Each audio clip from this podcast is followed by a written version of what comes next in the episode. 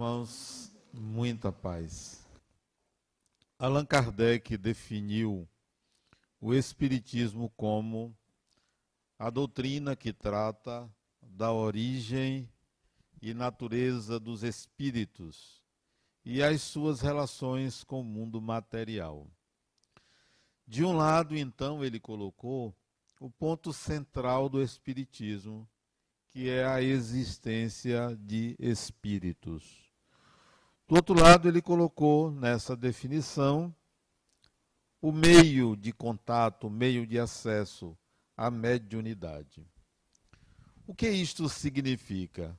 À época dessa definição, não existia a psicologia.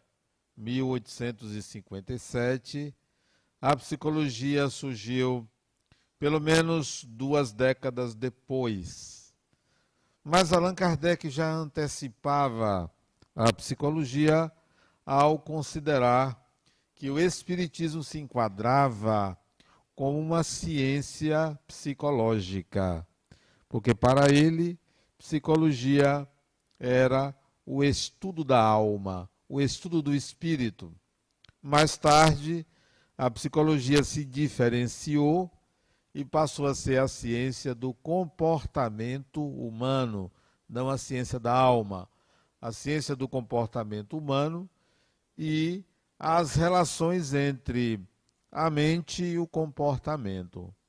Bom, isto quer dizer que a mediunidade é uma atualização psíquica. Até então, antes da mediunidade, antes de ser estudada como o Espiritismo estuda, a ciência, o conhecimento todo é baseado no sensorialismo, não no materialismo, no sensorialismo. Isto é, é válido, ou todo conhecimento é válido quando ele passa pelos sentidos, ou só pelos sentidos físicos, que conhec o conhecimento pode ser aceito. Ou é pela gustação, pelo olfato, pela, pelo tato, pela audição ou pela visão. É por esses meios que a ciência descobre as coisas e enuncia leis. O Espiritismo traz algo além do sensorialismo, que é a mediunidade. Não, não é apenas pelos sentidos físicos. O conhecimento pode vir também pelo fenômeno mediúnico, pelo fato mediúnico, pelas conexões mediúnicas. Imaginem vocês o que seria de pelo menos 6 milhões de adeptos do Espiritismo do Brasil que praticam regularmente a mediunidade. Onde estariam? O que estariam fazendo com esta faculdade? E nós sabemos que o não uso dela acarreta alguns inconvenientes às pessoas. Não é à toa que nós vamos encontrar, ao menos na minha prática clínica, pessoas que apresentam perturbações, transtornos, dificuldades, incômodos dificuldades na própria vida da pessoa por conta da mediunidade que não é tornada consciente, que não é estudada, que não é praticada adequadamente. Então, a mediunidade, o uso dela é uma atualização psíquica, é uma maneira do espírito, do ser humano, da pessoa evoluir um pouco mais, porque vai entrar em contato com outra dimensão, com outra ordem de ideias, com um campo muito mais amplo do saber humano. Agora, de que forma utilizar? É interessante o quanto nós pensamos que mediunidade é algo restrito ao espiritismo, ou a uma doutrina, ou à esfera religiosa. Não, a mediunidade não foi inventada pela religião e não é restrita ao espiritismo. A mediunidade é uma faculdade humana, pertence ao ser humano, é da ordem do, da evolução do espírito. Todos nós somos médios, acreditando ou não, conscientes ou não, todos somos médios. Quando a civilização, o povo, a sociedade não está desperta para o uso da mediunidade, não significa que ela não existe. Por exemplo, se nós formos à China, o povo chinês não pratica a mediunidade da forma como nós praticamos. Isso não quer dizer que eles não sejam médiums. Sim, são médios, só que as manifestações mediúnicas, elas são restritas ao cognitivo. Por quê? Porque há um bloqueio social, há uma consciência de que aquilo não é fato, de que não existe. Então, não havia de manifestação. Mas na nossa cultura, aqui no Brasil e no Ocidente, a mediunidade é largamente utilizada, não só pelo Espiritismo, pelas religiões pentecostais, pelas religiões de matriz africana e também por algumas seitas ou alguma, alguns grupos que tratam a mediunidade como um meio, de fato, de comunicação com algo transcendente. Mas e a utilidade doméstica? De que forma nós podemos utilizar a mediunidade? Aconteceu um fato comigo há duas semanas que me chamou a atenção. Eu tenho um sobrinho que mora fora do país. Ele estuda medicina em outro país. E ele me mandou um, uma mensagem solicitando uma ajuda para ele, ele lá distante. E imediatamente, pela gravidade da ajuda que ele pediu, eu mandei para ele uma mensagem com dez perguntas. O que se passava com ele? Dez perguntas, várias, imediatamente. E ele imediatamente me respondeu as dez perguntas. E eu coloquei: vou refletir e lhe respondo.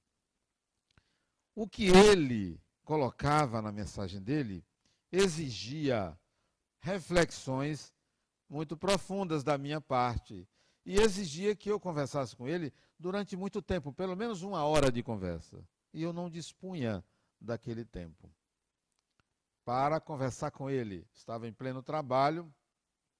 Eu pensei assim: eu vou mandar uma mensagem para ele, eu vou responder a ele de outra maneira. Nós estamos na era da internet da facilidade de comunicação. Podemos mandar um e-mail, podemos telefonar, podemos falar a pessoa que está do outro lado do planeta.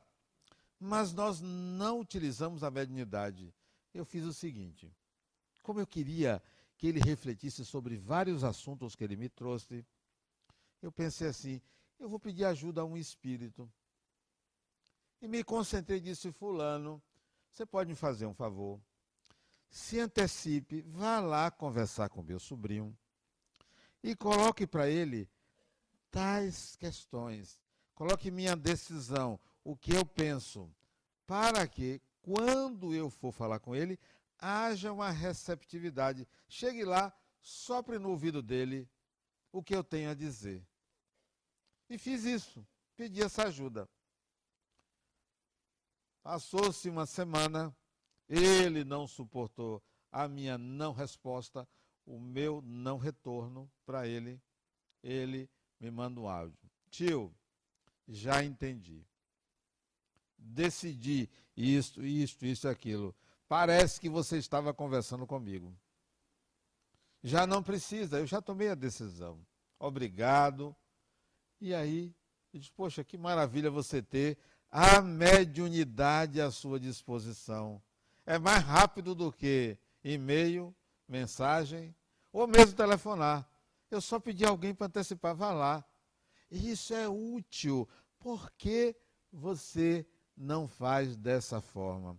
Você brigou com uma pessoa, você pode se antecipar. Ó, oh, sabe da coisa? Fulano, tem alguém aí? Tem alguma entidade espiritual aqui? Vá lá, diga a fulano que me desculpe, que não é bem assim, que não é dessa forma que eu penso, se antecipe para mim. É como se você pedisse a alguém para fazer um meio de campo, para fazer uma mediação entre você e o outro. E você pensa que não tem espíritos que fazem isso? Tem sim. Tem os que fazem com o objetivo de prejudicar os fofoqueiros, que chegam lá e dizem, ó, oh, fulano lá está pensando tal coisa de você. Antecipe-se e crie um network, uma rede de amigos espirituais que fazem esse favor para você. Pode pedir, por exemplo, algum espírito, ah, veja lá já que espírito vive fora do tempo e do espaço, ou não tem tempo e espaço para o espírito, qual é, quais são os números da loteria? Veja para mim e me diga. Você sabe que você vai encontrar espíritos que fazem isso? Vai encontrar. Só que eles não acertam o número. Engana você, só pegue aí, aposte e você gasta dinheiro porque eles querem apostar. Não ganham e você é que paga o pato, porque você é que paga o dinheiro. Sim. Interessante que eu tenho um amigo que mora nos Estados Unidos, ele joga muito na bolsa. Muito na bolsa. E ele tem hora de entrar na bolsa, tem hora de sair.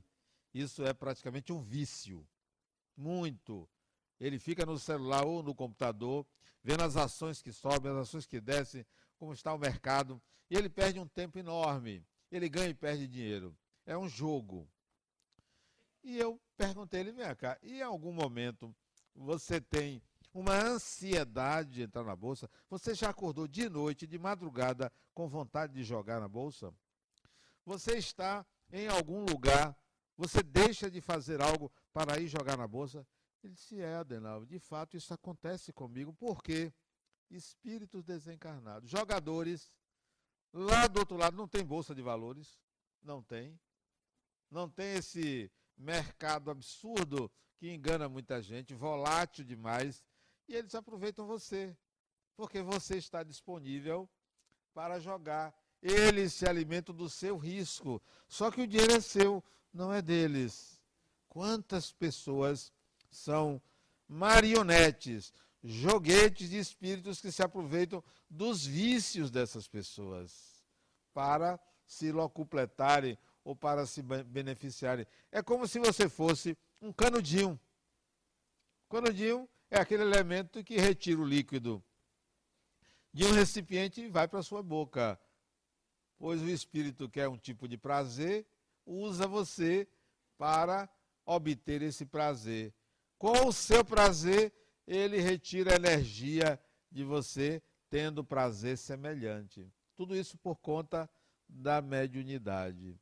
Então, o que, que você faz dela? De que forma você a utiliza? Eu tenho uma paciente que hoje ela foi internada no hospital porque ela vai parir amanhã. Uma gravidez de alto risco e um parto também de altíssimo risco, o parto de amanhã. E ela me mandou uma mensagem há meia hora atrás. Adenauer, é amanhã, 34 semanas, prematuro, preciso da sua ajuda.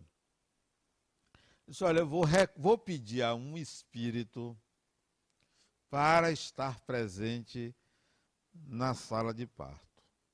Acho que ele, por ser meu amigo, eu conheci há muitos anos atrás. Interessante como eu conheci esse espírito.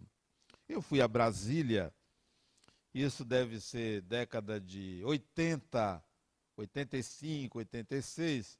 Eu fui a Brasília a trabalho profissional. O trabalho era até 18 horas. À noite eu fui para o centro espírita. O centro espírita é chamado Comunhão Espírita Cristã, se eu não me engano. Tem 85 tem quase 45 anos atrás. Não tinha o que fazer, de noite eu fui para o centro. Lá eu conheci uma médium. 85, 40, 30, 35, né? 34 anos. Né? Eu conheci uma médium e ela disse, eu me apresentei a ela, ela dirigia a comunhão, disse: Vem aqui amanhã à tarde para a gente conversar. E eu fui. Saí do trabalho rápido, era um curso, eu faltei aquela tarde o curso e fui conversar com ela. E eu cheguei numa sala na comunhão espírita cristã, ela estava sentada numa mesa como essa e tinha duas pranchetas. Uma com cartas, todas fechadas, a carta fechada, grampeado uma folha de papel em branco na carta. Devia ter mais ou menos umas 30 cartas grampeado. E uma outra prancheta vazia, onde ela colocava a carta. Eu cheguei, me sentei à frente dela, ela disse, meu filho, espere aí um instante. Ela pegava a carta, não abria, não lia a carta, botava aqui à frente dela, se concentrava e psicografava o que a pessoa que escreveu precisava de remédio para tomar. Terminava, botava do lado. Vinha um assistente, pegava a carta, anotava o endereço, colocava no envelope e mandava a resposta, ficando a carta que veio intacta, sem ninguém abrir. Era esse o trabalho dela. E eu ali assistindo, ela psicografando e eu assistindo. De repente ela disse assim: Como é? Adenauer, seu irmão, fulano de tal, está com um problema e citou o problema de meu irmão. A mulher nunca tinha, não sabia que eu tinha esse irmão e muito menos um problema de saúde. Aí parava assim. Ah, sim, tem mais. Seu colega da Caixa Econômica, fulano de tal, está precisando de tal ajuda. E eu disse, Dona Irene, o nome dela é Irene, Dona Irene, quem está lhe dizendo isso? Ela disse, Doutor Dias da Cruz. Frederico Menezes Dias da Cruz. Poxa, que fantástico. Como eu queria ter essa verdade. Sim, você está dizendo o quê? Aí ela disse assim: ele está me dizendo tal coisa para você. E que vai acompanhar o seu trabalho lá em Salvador. Que maravilha, né? Gostei desse espírito. Frederico Menezes Dia da Cruz, médico, nascido no Rio de Janeiro, 1853, desencarnou em 1937, lá no Rio de Janeiro. Espírita, era homeopata, amigo de Bezerra de Menezes. E aí, hoje, eu me lembrei dele. E disse, doutor Dia da Cruz, por favor, vá lá ao parto da sua colega. Ela é médica. Vá ao parto da sua colega. Me faça essa gentileza. Se você puder, se não tiver ocupado, se puder desocupar-se amanhã, 10 e meia da manhã, no Hospital Português, vá ao parto de fulano. Para que você usa em tua mediunidade? Para resolver que tipo de problema? Que assunto? Talvez você use de uma forma em que os espíritos se cansam. Já pensou?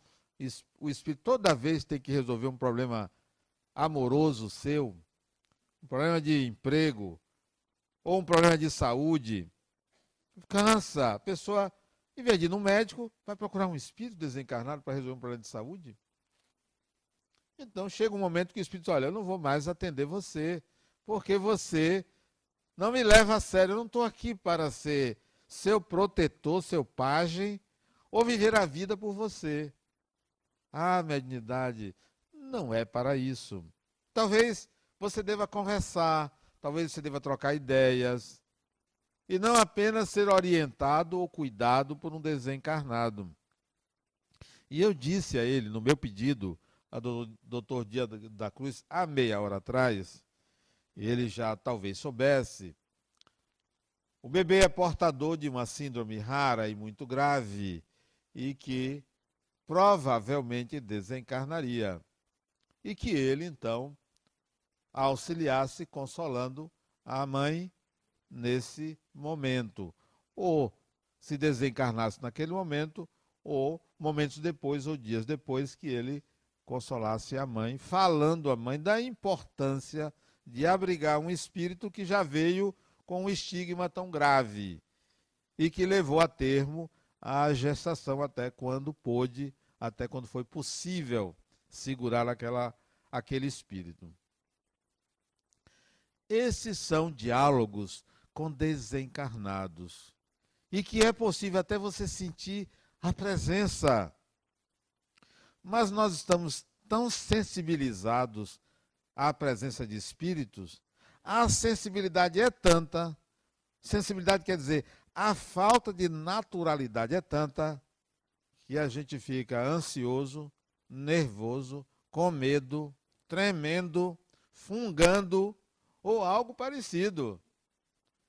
Porque nós não naturalizamos o uso da mediunidade ou a presença dos espíritos. Nós estamos praticamente feitos cegos num tiroteio, com medo de tudo que pode acontecer e na realidade nada acontece. Mas achamos que ou vai desabar o teto, ou o espírito vai fazer alguma coisa com você, ou vai lhe pegar. Falta uma naturalização. E nós não naturalizamos. Olha o que é naturalizar. Ah, semana passada, durante o São João, eu estava assistindo um desenho com meu neto. E entrou uma propaganda de Star Wars. E apareceu Darth Vader. Eu adoro Darth Vader. Adoro. Para mim, ele é o personagem principal de Guerra nas Estrelas. Sem Darth Vader, não tem emoção. Já pensou se fosse todo mundo bom no filme? Todo mundo bonzinho não tem graça. É igual ao céu. No céu não tem graça, só tem pessoas boas. Não tem ninguém para destoar, ninguém para movimentar. Talvez o inferno seja melhorzinho, porque você vê as pessoas diferentes. Então, eu gosto de Darth Vader. Aí meu neto, quando viu Darth Vader, Todo mundo sabe quem é Darth Vader, né? Aquele todo de preto, né? Eu, se fosse ele, usaria um cor de rosa, ficaria melhor para ele, mas deixa lá. Eu disse, Telzinho, olha meu artista principal desse filme. Ele disse, mas vovô, ele representa o mal. Disse, qual, qual é o problema? Sem o mal não existe o bem. Você já viu a existência do bem sem o mal? São duas polaridades. Se você não aceitar a existência do mal, você vai temê-lo. E além de temer, Telzinho, você vai ter vontade de fazer. Não, não tema o mal, não. É natural, existe. O ser humano, você e eu, somos bons e somos maus.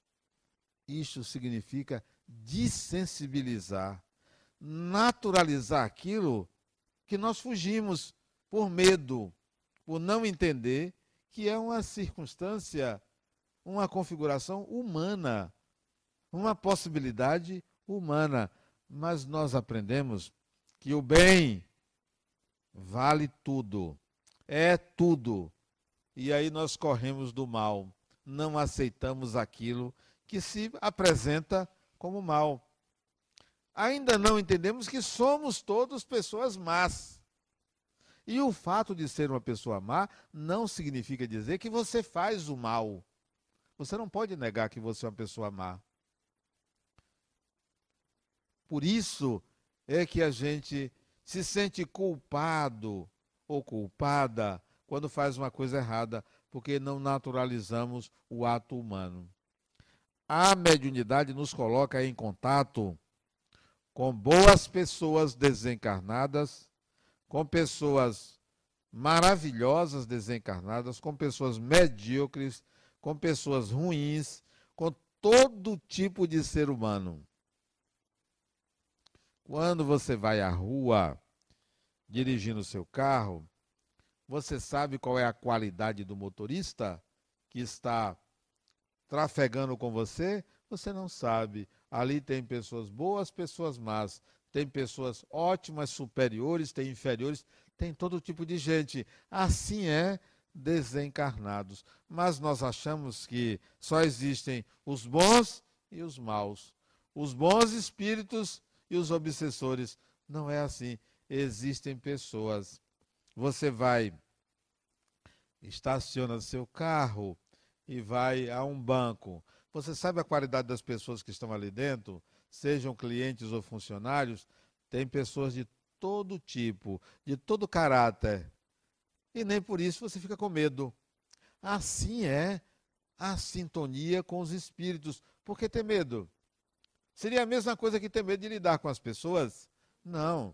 Nenhum espírito vai fazer com você aquilo que você não mereça.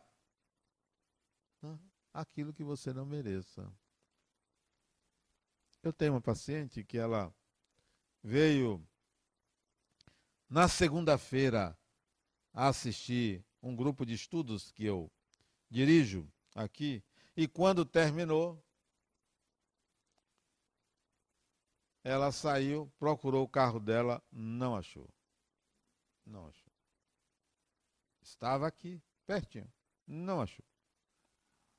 Mais ainda, o carro não era dela, era do pai dela.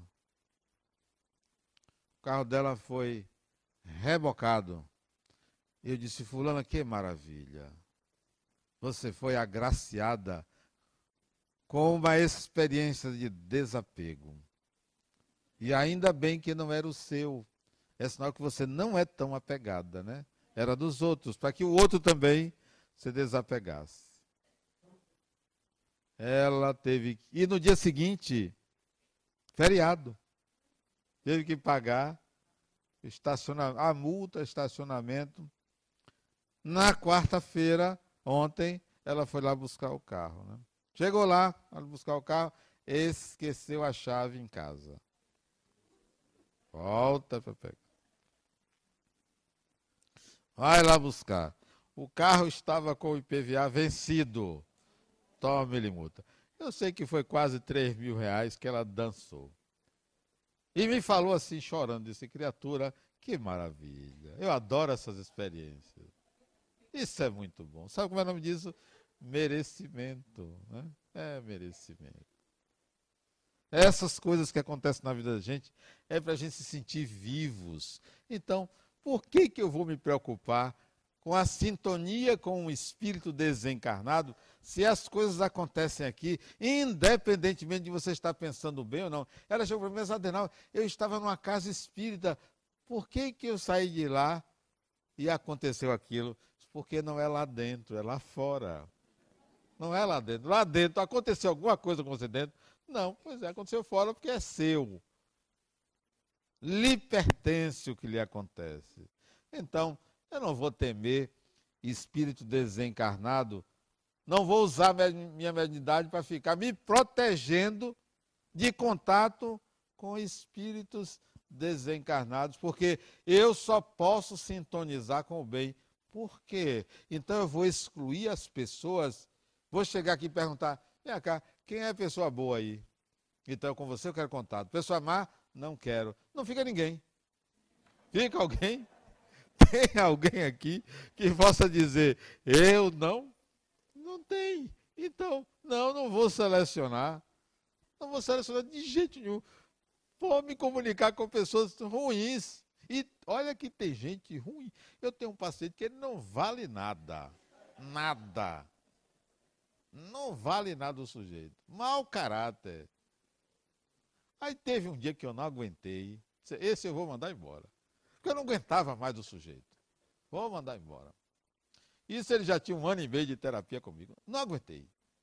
E disse, fulano, vamos fazer o seguinte, hoje eu decidi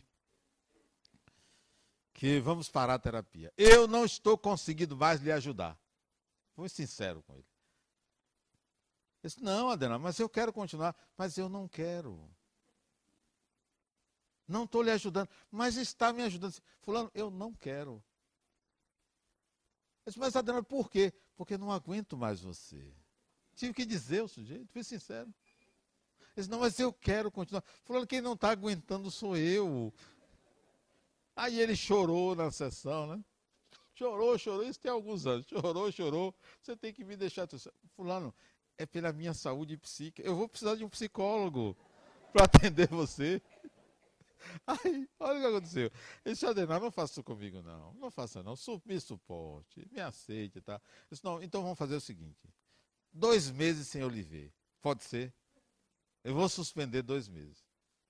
Ele relutou, disse, tá bom, mas daqui a dois meses eu volto. Tá certo. Aí ele foi embora. Eu disse, poxa, que maravilha, que alívio, né? Eu atendi ele toda segunda-feira, né? De manhã. Rapaz, ganhei a semana. Foram dois meses de felicidade plena. Eu quase alcanço o Nirvana pela saída dele. Chegou dois meses ele apareceu. De novo, rapaz, vou ter que aguentar você. Ele disse, rapaz, você não sabe o bem que você me fez me suspendendo. Isso foi mesmo. Mas eu agradeço. Eu vou ficar mais um tempo com você, mas eu não vou poder continuar. Você fala, para que presente maravilhoso, né? o que é que houve? Ele disse, olha, eu saí daqui arrasado naquele dia. Arrasado. Passaram-se uns dias, eu recebi um telefonema de um amigo de infância.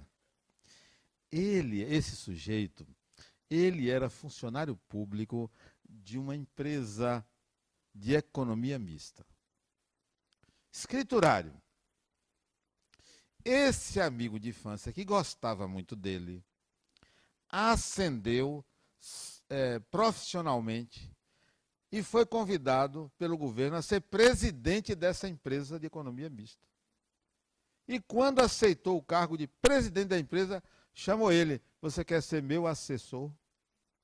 Ele, mero escriturário. Resultado: ele saiu do limbo para ser a eminência parda dessa empresa, isto é, a mandar na empresa, porque ele era assessor do presidente.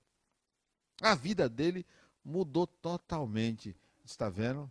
Isso foi eu. Se eu não lhe expulsasse da terapia, você não teria esse benefício. Eu sei que ele tomou gosto e se tornou um alto funcionário, fez cursos. Isso tem muitos anos. E está muito bem. Outro dia encontrei ele. Não volte, não. Eu encontrei ele. Está ótimo, maravilhoso. Então, tem pessoas ruins, tem sim, não é só desencarnado, não. Encarnado. Tem pessoas ótimas, tem pessoas maravilhosas. Então, eu vou ficar selecionando as pessoas com quem eu vou manter contato? Não vou selecionar, não. Caiu na rede é peixe. Se você trabalha com isso, você vai lidar com todo tipo de espíritos. E nem por isso eu vou ficar com dores nas costas, com dores aqui, com dores ali, perturbado. Mas sente aí, fique aí. Ao desencarno, fique aí. Não, só não quero que você entre no meu quarto. Fica aí na sala, pode ficar aí. Passe um tempo aí, receba um copo de água, uma ajuda. Depois você vai embora. Trate os espíritos como você trata as pessoas. Você não vai poder evitar. Não vai poder evitar esse contato em todo lugar. Principalmente em sua casa. Principalmente. Você pensa que você está totalmente protegido? Ninguém está totalmente seguro na Terra. Porque nós temos contatos espirituais de vários tamanhos, de várias intensidades. Isso é natural. Como estamos aqui no mesmo ambiente e não nos conhecemos, não sabemos quem é a pessoa que está do lado. Sim, assim é na vida espiritual. Então você não precisa estar se protegendo de espíritos, não. O que você tem que aprender, com a mediunidade natural que você tem, é aprender a lidar com pessoas difíceis, com pessoas que você não sabe qual é o interesse, com pessoas que você é, desconhece a, as habilidades. Eu estava conversando com quem, meu Deus? Com uma pessoa ontem. Não foi durante o curso, depois do curso, depois da aula de segunda-feira, eu estava conversando com a pessoa, e ele estava me dizendo assim, Adenauer, o que é que eu faço para evitar o mal que as pessoas desejam de mim? que, que eu faço para evitar quando as pessoas falam mal de mim? O que, que eu faço para me proteger? Rapaz, por que, você precisa se proteger disso? Primeiro você não vai conseguir se proteger disso. Faça o seguinte, siga a sua trilha, siga seu caminho. Não se preocupe com o que as pessoas desejam para você, de bem ou de mal. Se preocupe com seus objetivos de vida. Fixe seus objetivos de vida, porque eles serão soberanos. Então, se uma pessoa deseja mal de mim, a energia que vem de lá para mim, contrária ao que eu estou fazendo, não me atinge, porque a minha disposição para fazer o que eu quero fazer é soberana. Não me atinge. E outra coisa, não volta para a pessoa, porque tem gente que pensa assim, ó, oh, Todo o mal que você desejar de mim, eu desejo em dor para você. Isso é a mesma coisa de dizer eu sou igual a você. Não. Todo o mal que você deseja para mim não vai voltar contra você, não. Não vai voltar, porque o mal, ele lhe pertence. Quando você lança, não pense que ele saiu de você, não. Ele permanece em você. Ele não volta para você. Ele é seu. Por mais que você deseje mal a uma pessoa, não atinge a pessoa e não volta para você. Porque você já é isso. Só atinge a pessoa se a pessoa merecer, igual a ela que teve o carro rebocado aí, porque merecia. Eu também já passei por isso. Isso é uma oportunidade de trabalhar o desapego, de ver, poxa, a gente não tem nada. Uma vez eu fui assaltado, uma experiência maravilhosa. Olha que coisa fantástica. Foi muito bom. Três indivíduos, cada um com um revólver. Eu saltei do carro, um deles disse com o revólver apontado, calado. Calado eu estava, calado eu fiquei. Para que falar? Falar o quê? Tem nada a falar. Pegaram a chave do carro, levaram o carro. E eu fiquei ali na rua, na porta de casa, no apartamento que eu morava ali perto de Amaralina. Ali, e agora? O que, que eu faço? Se eu não vou em casa, porque senão vou preocupar minha esposa. Naquela época, a gente ainda não tinha filhos. Ele sabe uma coisa? Eu vou procurar um guarda. Aí procurei um guarda, eram umas sete da noite sete e meia da noite, achei um guarda ali na Manuel Dias. Seu guarda, eu acabei de ser assaltado. Ele foi, disse foi. E eu estou pensando que você vai dizer, vamos tomar uma providência. Ele disse, vai dar, vai dar queixa. Eu disse, eu estou dando, não, não é a mim que você dá queixa. Você vai na delegacia, lá na Baixa do Fiscal, lá na calçada, da queixa. E eu fui. Peguei um táxi, só, eu fui assaltado, não tenho dinheiro. Mas na volta, eu vou tirar dinheiro e lhe pago. Aí fui lá. Dei queixa, voltei para casa. Olha, menos um carro. Né? Levaram o carro. Mas levaram o carro. Olha que coisa maravilhosa. Isso quando deu dez e meia da noite, eu estava em casa. Fui dar queixa. A polícia ligou. Achamos seu carro. Na BR-324 trocamos tiros com os bandidos. Então eu vou aí pegar. E fui lá. Chamei o vizinho. Conversei com os guardas, fomos fazer a perícia. De noite, isso já meia-noite. Vamos fazer a perícia. Liberou o carro, eu trouxe o carro para casa. E o, o, policial disse: Olha, trocamos tiros com os bandidos, né? eram três. O carro parou porque faltou gasolina. Eu só andava na reserva, porque não tinha dinheiro para poder completar. Só botava assim, fosse hoje, 10 reais, né? 3 litros, 4 litros, 5 litros, né? Economizando. E o bandido, os bandidos levaram e faltou gasolina. No dia seguinte, isso foi uma sexta, sábado de manhã, eu chamei o chaveiro, porque o carro não tinha chave reserva e a chave sumiu. Chamei o reboque, levou o carro. O bandido ligou. Sei onde você mora, vou matar você. E você, Marte? Quando a pessoa diz, uma vez uma paciente minha disse que ia, não, paciente minha, namorada de um paciente meu disse que ia me matar. Porque ele queria terminar com ela, ela achava que foi eu que estava influenciando ele a terminar com ela. E ela foi lá, marcou uma sessão comigo, como se fosse uma estranha, disse: Eu vou lhe matar. As criaturas, eu sou espírito, imortal. Né? Conversei com ela, coitadinha. Ela saiu dali, foi na psiquiatra do namorado, bateu na psiquiatra, quebrou a clínica toda da psiquiatra. Cada um tem o que merece. Chamou a polícia, uma confusão. Essa é outra história. A bandido ligou, aí eu só eu vou na delegacia. Fez a chave, Fui na delegacia ali no Rio Vermelho, disse, delegado, roubaram meu carro e tal, e fui ameaçado. Ele disse, ameaçado? Eu nunca vi isso, bandido ameaçar. Deve ser algum inimigo seu. Eu disse, eu não tenho inimigo. Eu não tenho inimigo, não tenho inimigo nenhum. Nem tenho, nem vejo ninguém com uma inimizade querendo me matar. Não, então foi um trote. Não foi, só quem sabia. Era minha esposa, minha mãe e meu vizinho. E o meu vizinho estava comigo. Que é que levaram o seu? O carro não levaram porque faltou gasolina. Dinheiro eu não tinha porque eu não andava com dinheiro. O que mais? Olha, no fundo, eu sou espírita, delegado. No fundo do carro, eu faço experiências de psicometria. Você sabe o que é psicometria? É uma faculdade mediúnica ou uma faculdade anímica, às vezes é mediúnica, às vezes é anímica. E eu já testei uma médium e ela tinha essa faculdade. A faculdade é o seguinte: uma vez eu peguei uma caixa e botei um livro dentro da caixa. E pedi uma médium, eu segurando a caixa, que ela botasse a mão em cima do livro. Ela disse o nome do livro, o nome do autor, e disse que o rascunho, a pessoa que escreveu o livro era canhota.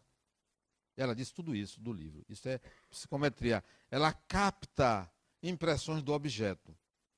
Eu disse, delegado, eu faço experiência de psicometria lá no Instituto Kardecista. E eu peguei duas sacolas e ali no Rio Vermelho tinha uma fábrica de tijolos. E eu peguei alguns tijolos e enrolei, enrolei de papel de presente e botei nessas caixas para fazer experiência de psicometria. E as sacolas, e sacolas, essas sacolas sumiram. E o policial tinha me dito que eles fugiram com sacolas pesadas. com sacolas pesadas. e as sacolas eram só tijolo tijolo pesado, os tijolos grandes, que eu envolvi em papel de presente, para o médium não saber que era tijolo. E os sujeitos, duas sacolas pesadíssimas no fundo de um, um Corcel 2 que eu tinha, que era bege e eu pintei de azul. Ficou horrível, porque a pintura foi feita em numa oficina de segunda categoria, ficou um bege misturado com azul no meu Corcel, né? Aí o delegado disse: Foi mesmo, quer dizer que o carro não se viu, não tinha dinheiro, e eles carregaram pedras sobre, sobre tiroteio. Se foi. Eu também ia querer lhe matar se fosse eu. Então, um, um, assalto desse, também passei três meses com medo. Quando eu parava na porta de casa, eu dava três voltas, assim, olhando tal. Isso foi 1981. O segundo assalto foi melhor. Eu já fui assaltado duas vezes. Que coisa boa. Você vive a experiência, depois você olha, olha como foi interessante, né? Eu ia andando na rua, aí você dentro do carro, agora assaltante folgado. Ele em vez de saltar do carro para me assaltar, foi dentro do carro. Eu passando, ele estacionado, dentro do carro ele me assaltou. Veja se não é folgado. Quer dizer, é um péssimo profissional, porque ele deveria sair do carro, né? Dizer isso é um assalto. Não, ele dentro com os dois, né? Apontar a arma para mim. Celular. Aí eu dei o celular. celular. Isso tem tempo, era um celular peba, né? Eu dei, né? Eu tenho uma amiga que ela anda com. Não, a pegada lá de casa anda com dois celulares, um peba e um bonzinho. Aí ela estava no ônibus, foi assaltada, deu o para ele. Disse, não, esse eu não quero, eu quero é o outro. Você já sabia que a mulher dava o mas ele queria o outro. E ela perdeu os dois. Pois bem. Aí ele me pediu o celular. Aí eu estava com a minha pasta, com o computador dentro, ele disse, me dê a, a pasta. Eu disse, a pasta não. A pasta é trabalho. Dá licença. Isso aí. atirar em você, em mim também não. Mas sabe por quê? Porque foram folgados. Eu estou passando aqui, eles estacionados aqui. Então eu continuei. Eles, para atirar em mim, tinham que saltar. Porque de dentro do carro eles não iriam poder atirar. Eles teriam que saltar. Preguiçosos, era de manhã cedo, 6 e 15 da manhã. Preguiçosos, estavam com sono, foram embora. Nunca mais eu vi. Espíritos não assustam. Somos nós que somos pessoas sensibilizadas erroneamente, equivocadamente ao espiritual. Fomos educados para temer. Fomos educados para pensar que espíritos são seres sobrenaturais, são pessoas, são seres humanos. E se encararmos desta forma, aí é que a relação é maravilhosa. Aí que você vai usar a mediunidade de uma forma espontânea, natural, corriqueira, no seu dia a dia, sem estar virando cliente de espíritos. Pessoas que vão buscar os espíritos para obter favores. Preguiçosas também. Terceirizam as suas responsabilidades para os espíritos. Por que, que eu pedi para ir lá no parto? Porque eu não sou médico, não vou poder ajudar. E um médico, ele é médico, Dias da Cruz, talvez vai poder ajudar a pessoa. Se eu conhecesse alguém que trabalhasse lá e que pudesse ajudar, como já aconteceu, uma, uma pessoa me pediu uma ajuda num outro hospital, eu me lembrei de um paciente que é médico, eu liguei para ele, fulano, você está no hospital tal dia, estou, o nome dele é Marcel, não sei nem se ele está aí, que ele sempre vem nas quintas-feiras. Marcel, tem uma pessoa que está precisando de ajuda, não é, não é sua especialidade, mas você pode ir lá fazer uma visita, e ele foi, fez a visita, me relatou o caso, pediu ao colega para ir lá com maior brevidade atender essa pessoa, porque se eu fosse médico eu podia ir lá. Eu estou pedindo um favor a ele para ajudar uma pessoa. Então, eu não vou pedir aos espíritos o que eu posso fazer por mim mesmo. No caso do meu sobrinho, eu pedi para eles anteciparem. Vá lá, antecipe, fale para ele, influencie ele, para quando eu for conversar, a coisa já está mais ou menos andada, já houve receptividade dele. E de fato isso aconteceu. Não porque eu faço dos espíritos de secretários. Mas não custa nada, porque se precisarem de mim, eu também vou fazer a mesma coisa. Há um mês atrás, uma pessoa que frequentava aqui a nossa casa me ligou, me pedindo para visitar o marido dela. E eu me lembrei do marido dela. Eu disse, eu vou visitar ele. Ele tem 95 anos. Eu vou visitar para ver se com essa visita ele vai embora, né? Porque às vezes a visita é assim, uma forma de você auxiliar alguém a desencarnar. Eu vou porque fulano pode querer desencarnar e está todo mundo retendo, eu vou lá ajudar ele. Aí fui, do feriado. Fui, de manhã eu fui visitar um asilo de idosos, de tarde eu fui visitá-lo. 95 anos. Durinho lúcido, lúcido, lúcido. Me mostrou o álbum de formatura dele. Formou-se em 1954.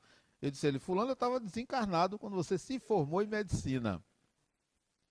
E aí conversamos, conversamos detidamente. Passei lá mais de uma hora na casa dele, eu e ele num, num gabinete que ele tem no apartamento dele, conversando muito sobre a vida, sobre desencarnação. Ele dizendo que ele não tem medo da morte, que para ele será, será uma continuidade, aquilo que ele aprendeu no Espiritismo.